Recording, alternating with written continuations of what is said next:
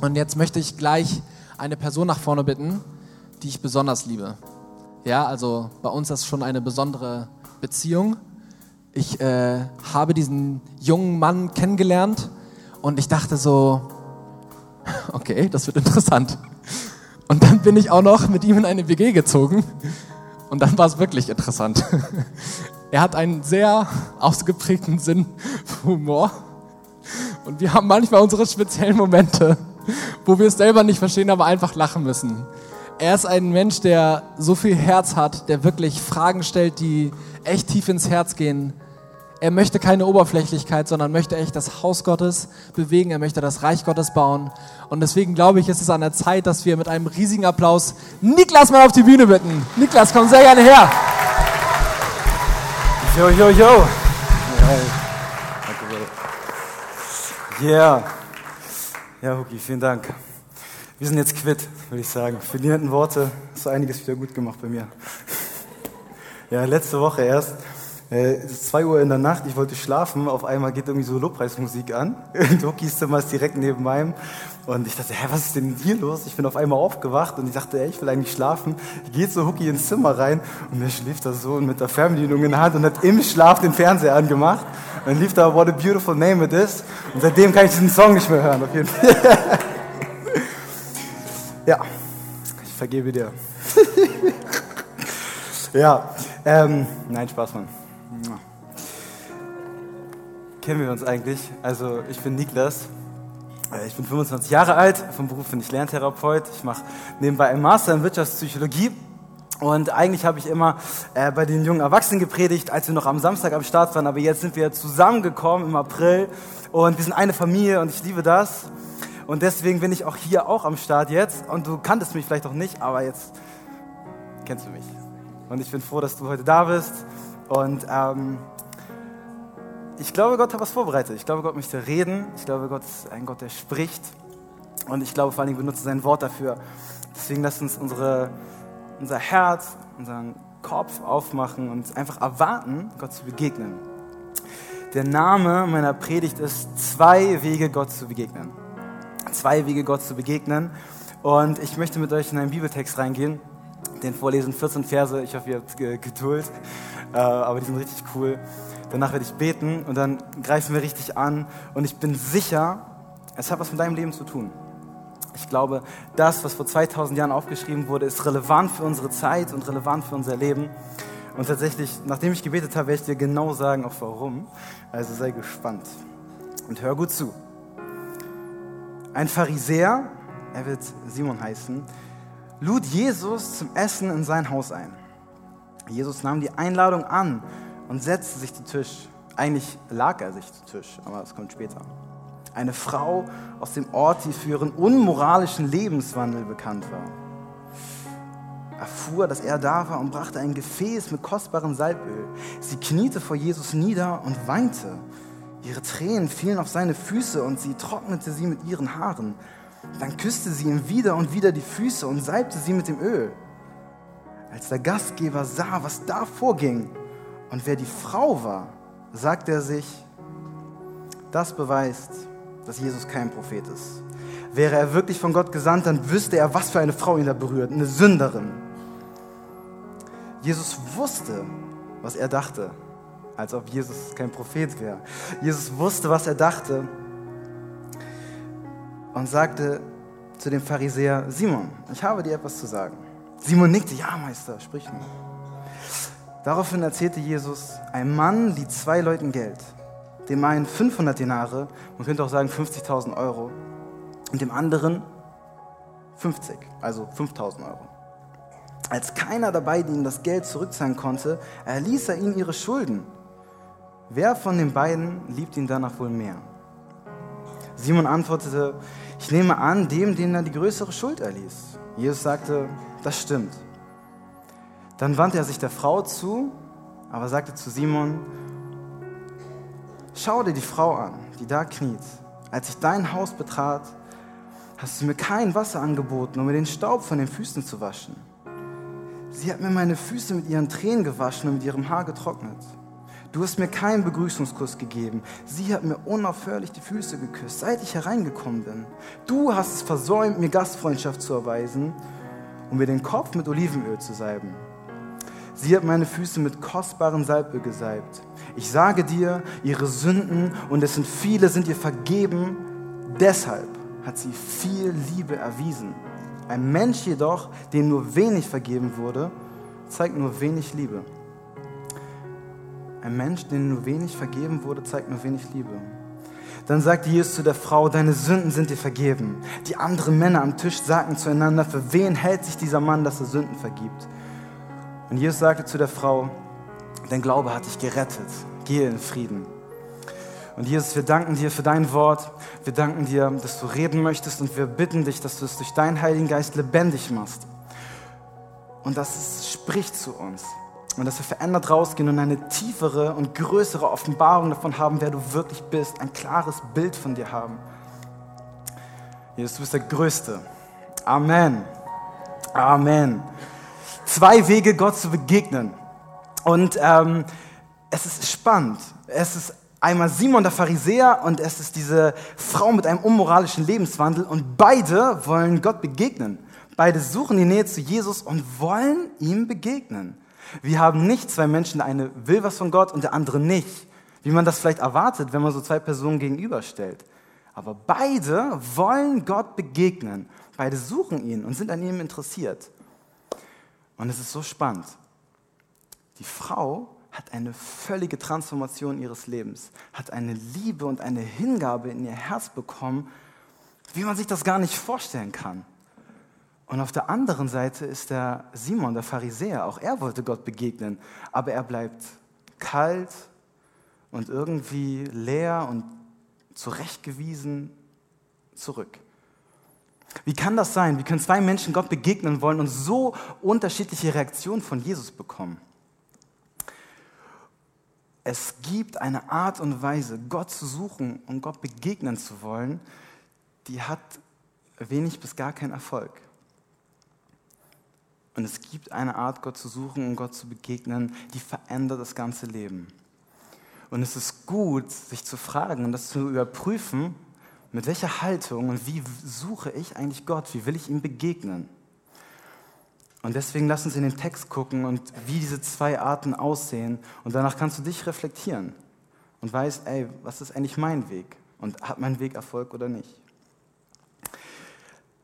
Lass mich euch ein bisschen den Kontext geben. Was ist das für eine Geschichte? Wo sind wir gerade? Was passiert hier? Jesus war relativ am Anfang von seinem Dienst. Er soll schon viele Zeichen vollbracht haben und Menschen geheilt haben. Die Leute reden über ihn und spekulieren. Er könnte ein Prophet sein. Er könnte ein Heiler sein. Er könnte ein neuer Lehrer sein. Vielleicht ist er auch irgendein Scharlatan. Vielleicht ist er irgendjemand, mit dem man nichts anfangen kann. Wer ist Jesus? Die Leute fragen sich das. Jesus ist bereits eine öffentliche Figur, aber es ist noch nicht so wirklich klar, wer ist das jetzt eigentlich? Und Simon der Pharisäer ist interessiert an dieser Person Jesus. Ein Pharisäer war ein Schriftgelehrter. Er war ein Jude und er war jemand, der zur Elite des Volkes gehörte, der einen speziellen und besonderen Zugang zu Gott hatte und wo die Leute wussten, das ist ein Mann von Respekt und von Ordnung, von Ehre, angesehen im Volk war er. Und Jesus wird von ihm eingeladen, in sein Haus zu kommen. Und Jesus nimmt diese Einladung an. Ihr müsst euch das so vorstellen, die Häuser, die es damals gab, die waren zumindest das, was Simon hatte und für einen Mann, äh, der so einen Status hatte, hatte er vermutlich ein Haus, was offen strukturiert war, wo Leute von der Straße kommen konnten und zuschauen konnten, was da gerade passiert. Es war sowas wie ein öffentliches Event. Und im Zentrum des Geschehens war ein Tisch, wo sie lagen und gegessen haben. Und ihr müsst euch das vorstellen, so mit einer Elle sind sie aufgelehnt, mit der anderen essen sie so und greifen sich ihren Snack raus und die Füße sind weggestreckt vom Tisch. Du musst dir das vorstellen, als würde vielleicht heute auf der Mönckebergstraße so ein riesiges Bankett stattfinden und Menschen, Männer und Frauen, die so richtig aus, aus der Wirtschaft, aus der Politik kommen, sitzen da zusammen und jeder kann zuhören, was sie gerade zu reden haben und wie die sich unterhalten. Das war so ein bisschen das, das Standing, die Situation, in der wir sind. Stell dir mal vor, du bist in einem Restaurant, ein schöner Laden, ja? Äh, Blockhaus, schön Steak bestellt, Äh, Ofenkartoffel, richtig lecker. Für Vegetarier und Veganer, ihr müsst euch einen anderen Laden ausdenken für eure Vorstellung. Auf jeden Fall, ihr seid, ist alles möglich. Ähm, auf jeden Fall, ihr seid in einem äh, schönen, schönen Ort, ja. Und ähm, ihr seid da mit Freunden und habt einfach gute Gemeinschaft. Ist auch ein, ein edler Laden irgendwie, ne? Ist nicht irgendwas. Und ihr lacht, ihr fühlt euch gut. Und plötzlich kommt eine Frau in den Laden rein und auf der Art und Weise, wie sie geschminkt ist und wie sie angezogen ist, sieht man sofort, das ist eine Prostituierte. Das ist eine Frau, die geht anschaffen. Und der ganze Laden irgendwie so ein bisschen peinlich berührt, guckt rein, was, was will die hier? Und sie geht langsam in die Mitte des Raumes und auf einmal sucht sie Blickkontakt mit dir. Und denkst so, Sie kommt näher und näher und auf einmal scheint sie irgendwie so einen emotionalen Zusammenbruch zu haben und sie fällt dir vor die Füße und fängt an zu weinen und zu heulen und dich abzuküssen. Und Wie fühlt sich das an? Wie würde es dir gehen? Das ist ziemlich peinlich. Also mir wäre das unangenehm. Also Eine sehr, sehr merkwürdige Situation. Und das ist genau die Situation, in der Jesus ist. Diese Frau mit unmoralischem Lebenswandel. Die meisten Ausleger sagen, diese Formulierung heißt ziemlich sicher, dass es wirklich eine Prostituierte war. Und der ganze Ort wusste, was das für eine Frau war. Jeder kannte sie irgendwie und äh, sie war bekannt und sie war ganz, ganz niedrig angesehen. Und sie kommt zu Jesus und fängt an zu weinen und ihn abzuküssen, die Füße. Ganz schön, ganz schön weird. Und Simon hat eine Schlussfolgerung gezogen. Er hat ja viel von Jesus gehört. Wer ist das? Was ist das für ein Typ? Es ist kein Prophet. Es ist niemand, der in meiner Liga spielt. Keiner, mit dem ich irgendwie kooperieren kann. Keiner, der mir irgendwie nützlich ist, mit dem ich ein bisschen networken kann. Das ist kein Prophet.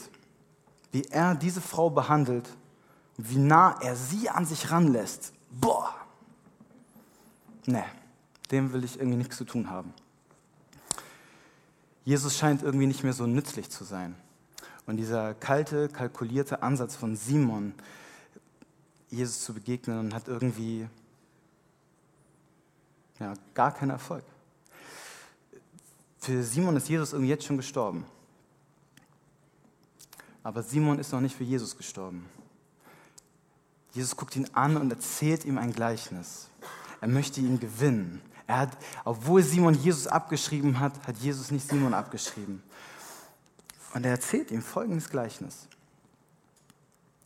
Ein Mann die zwei Leuten Geld, dem einen 500 Denare, dem anderen 50. Als keiner der beiden ihm das Geld zurückzahlen konnte, erließ er ihn die Schulden.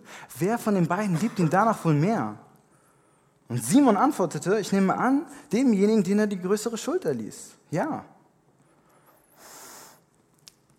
Das ist irgendwie eine ganz interessante Stelle, finde ich. Es wirkt so, als würde Jesus hier ein Ranking aufstellen. Als würde er sagen, einige Leute haben so viel Schuld, einige haben so viel Schuld. Und je nachdem, wie viel Mist du eigentlich verbockt hast in deinem Leben, hast du dann später die Möglichkeit zu lieben. Also das ist ja eigentlich völlig komisch. Das wirkt irgendwie kontraintuitiv zu sagen, da müsste man ja ganz schön viel Mist bauen, damit man dann in der Lage ist, viel zu lieben. Ist das der Punkt von dem Gleichnis? Ist das, was Jesus sagen will?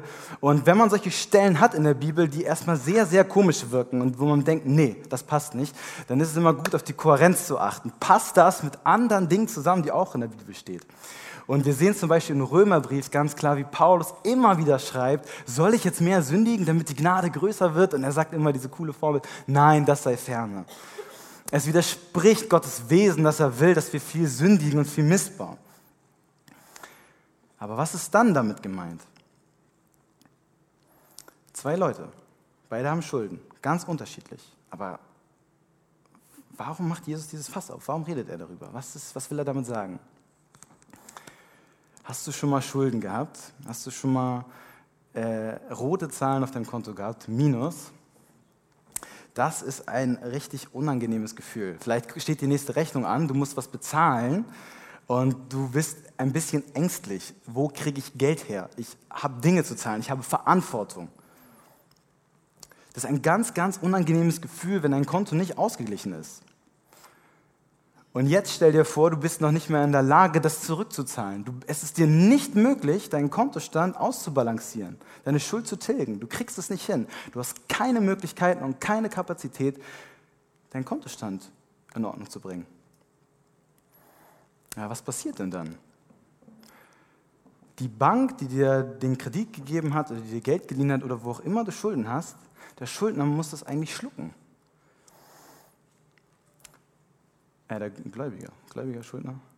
Also derjenige, der dir das Geld gegeben hat, den du schuldest, ja, der muss dafür aufkommen.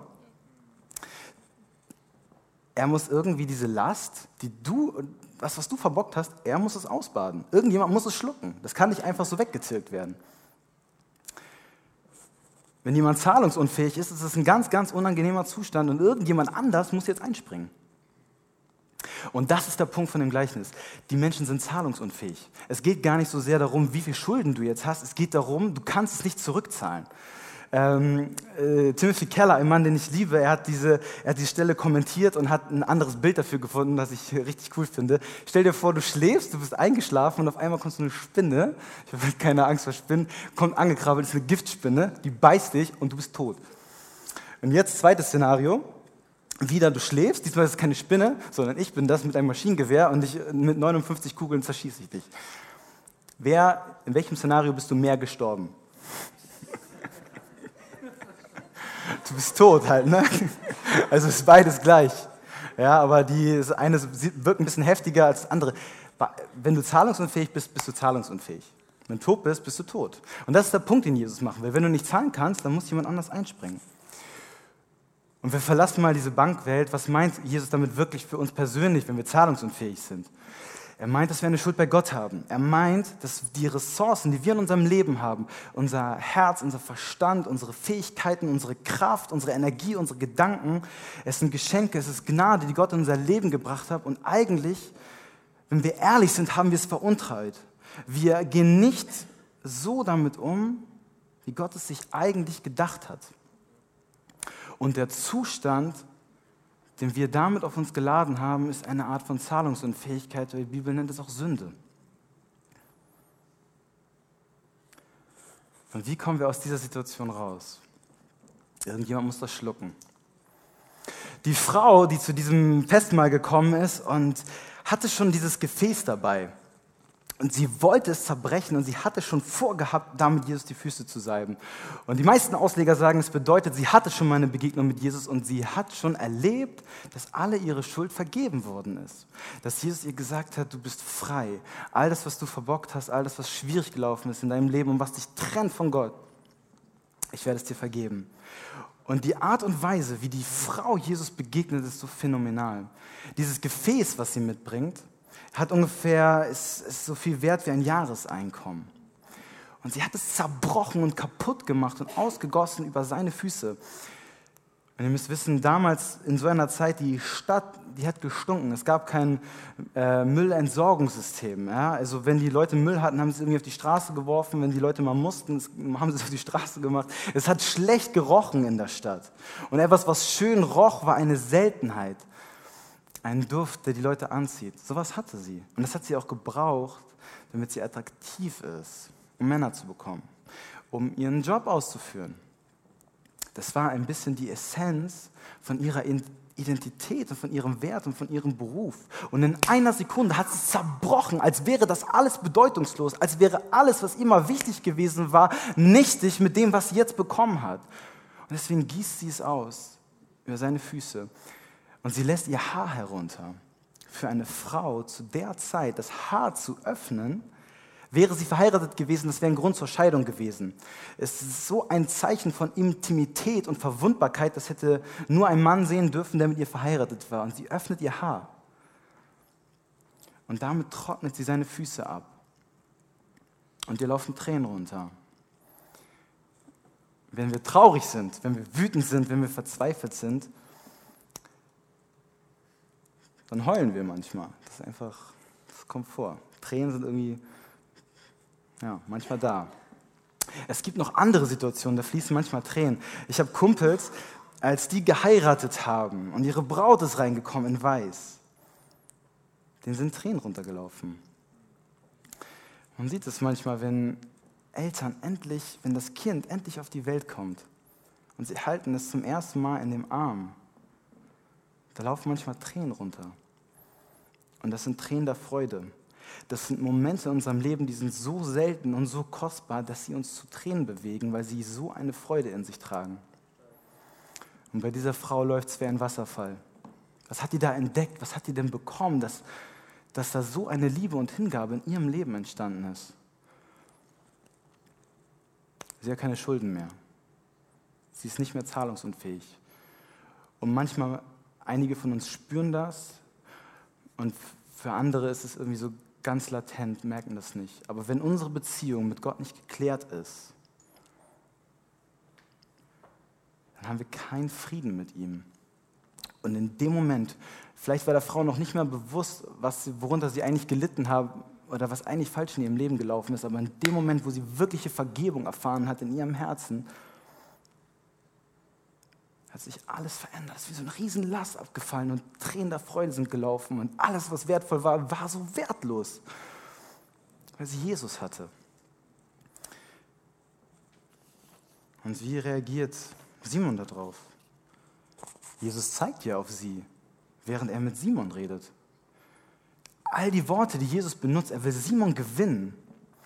Simon ist so abgeklärt kann ich mit Jesus networken? Ist er mir nützlich?